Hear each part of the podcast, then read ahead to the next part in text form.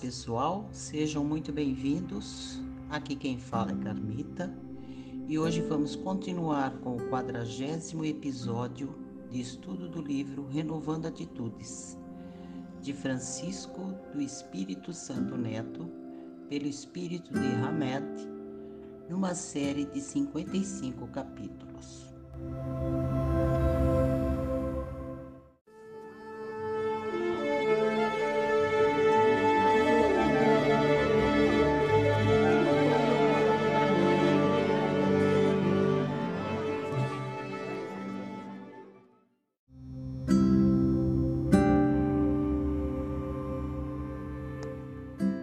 Pesos inúteis.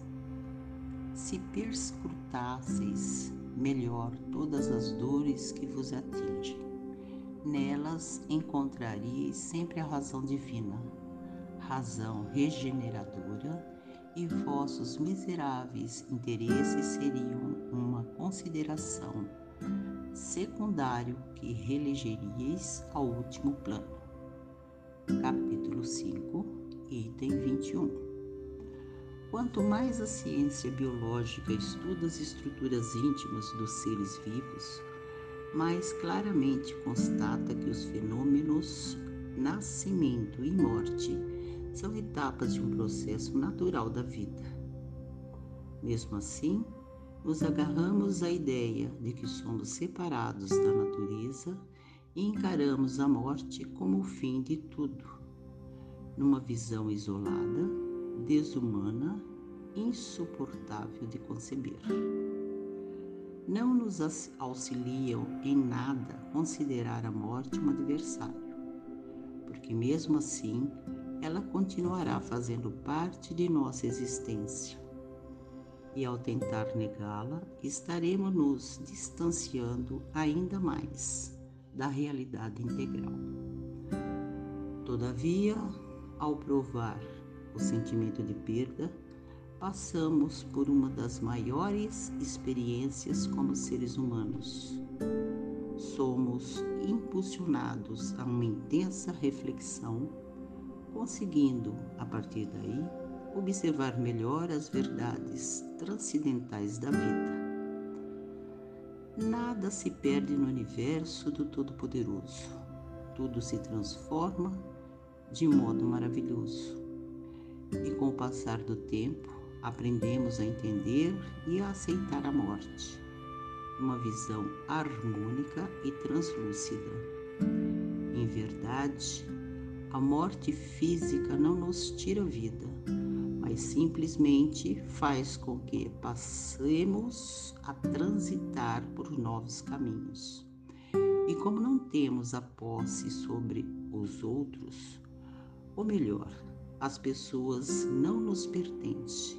A vida maior constantemente nos coloca à disposição situações e lugares novos, nos mais diversos planos existenciais, para que possamos nos enriquecer com as múltiplas experiências. Somos nômades do universo viajantes das vidas sucessivas na busca do aperfeiçoamento. Há inconformados que sofrem por longo tempo a perda de pessoas amadas que passaram para outros níveis espirituais. E realmente aflitiva a saudade mesclada na dor que abala a alma daquele que vê partir seus entes queridos. Ainda que a dor seja intensa, o homem deve ser honesto consigo mesmo, buscando continuadamente uma percepção mais precisa dos processos pessoais de não aceitação. Em fase da morte e uma conscientização do porquê dos sentimentos de rejeição que o mantém preso a, uma, a um constante círculo de pensamentos inconformistas. Certos indivíduos sentem profunda culpa se não chorarem e não se lastimarem indefinidamente porque acreditam que as pessoas poderão julgá-lo como desumano e desprovido da capacidade de amar os familiares que partiram. Outros, por terem atitudes conservadoras e limitantes a respeito da afetividade, cultuam falecidos entes queridos para sempre, como se não existisse mais ninguém para amar. Exageram uma época de grande felicidade não acreditam que posso ter ainda reencontros alegres e vivem amarrados no passado propositalmente. Por medo da solidão, certas criaturas lamentam de forma ininterrupta a privação de seus parentes, num fenômeno quase que inconsciente para chamar a atenção de outros familiares, a fim de que esses supram suas carências afetivas e suas necessidades básicas de consideração.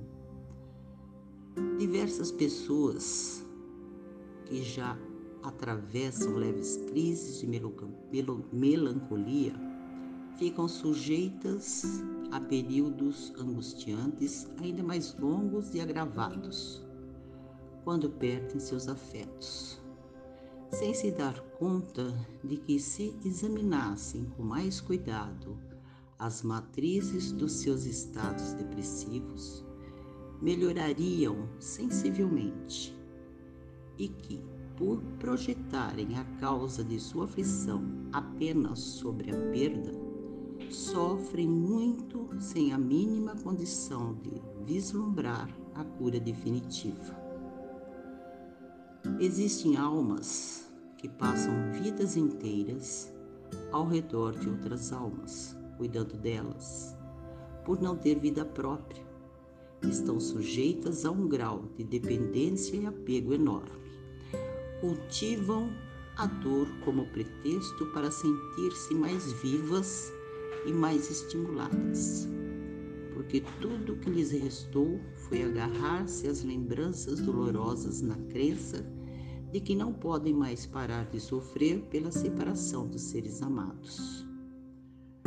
Nossos sentimentos resultam dos processos de nossas percepções, emoções e sensações acumuladas ao longo das vidas pretéritas e da vida atual. E é através deles que temos toda uma forma peculiar de sentir e agir. Não obstante, analisando nossos sentimentos e perda e interpretando os reais fundamentos de nossas dores, poderemos nos conscientizar se estamos agravando ou não o nosso sentir. As dores da separação de filhos, cônjuges, irmãos e amigos podem ser agravadas se a elas juntarmos o sentimento de culpa, remorso dependência, conservadorismo, medo e não aceitação.